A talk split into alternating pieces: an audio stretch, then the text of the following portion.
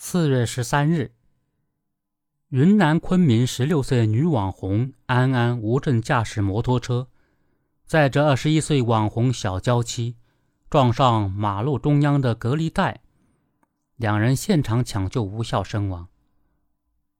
近年来，摩托车受到越来越多年轻人的青睐，出现了不少机车网红。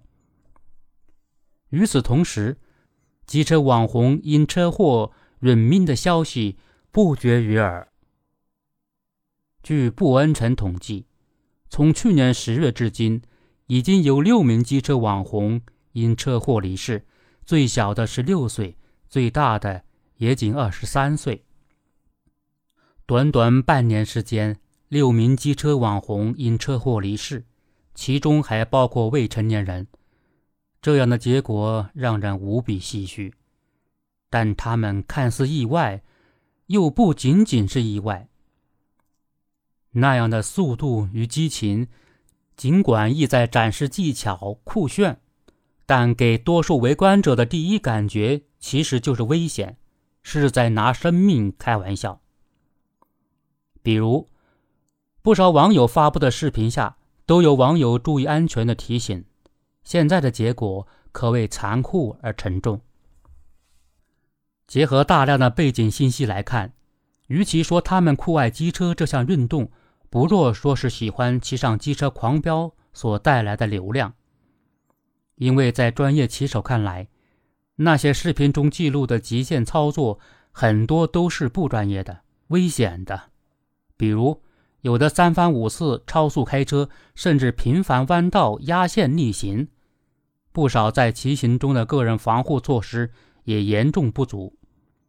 但是，这样的危险边缘疯狂试探的行为，可能恰恰利于流量的最大化。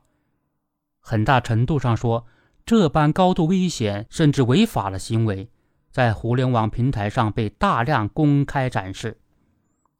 还让一些人因此成为被追逐的网红，本质上其实属于一种病态的流量。当其中还有未成年人参与时，就更显得扭曲与畸形。事实上，如此危险的展示，并不只是关涉个人的安危，也还涉及道路公共安全、引诱低龄粉丝盲目模仿之类的问题。可以说。纵容这样的网红行为，其实就是纵容违法、纵容不良诱导。在这个问题上，当然不能把责任推给骑机车这项行为本身。但当危险驾驶行为不断被网络围观，甚至发展成为一种网红类型，它显然就不宜被划入到个人自由的范畴。相关平台在这方面应该有起码的安全把关意识。流量经济和网红效应给了很多普通人充分展示自我的机会，同时也放大了一些走极端的倾向。如果没有合理的底线设置，越轨超速就是大概率发生的结局。其实，到底哪些是危险的，哪些是不值得倡导的，本身并不难判断。个人或许会因为流量的诱惑。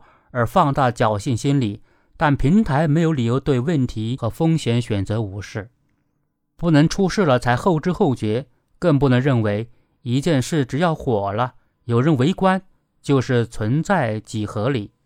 道路千万条，安全第一条，这样的话早已是常识，但在网络世界中，我们往往能够发现一种普遍存在的现实扭曲立场。即仿佛只要能够带来流量，能够引发围观，安全似乎可以是让渡的，冒险似乎是值得的，规则和是非都是有可能被突破的。这些年，部分网红的直播中无所不用其极，其实都在证明这一点。只不过，机车网红们的选择是一条更危险的道路。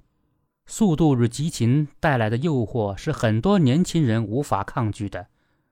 如何玩机车，如何在安全与刺激之间找到一种底线之上的平衡，也注定是所有人都需要学习的。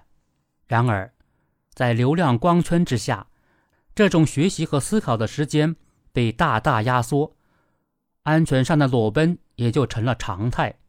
这更加证明，外部干预从家庭、学校的规则、安全教育到平台的流量引导等，都极其重要。网络世界打开了很多扇大门，但同时也放大了人的原始冲动。无论如何，拿生命开玩笑都不该成为一种流量密码。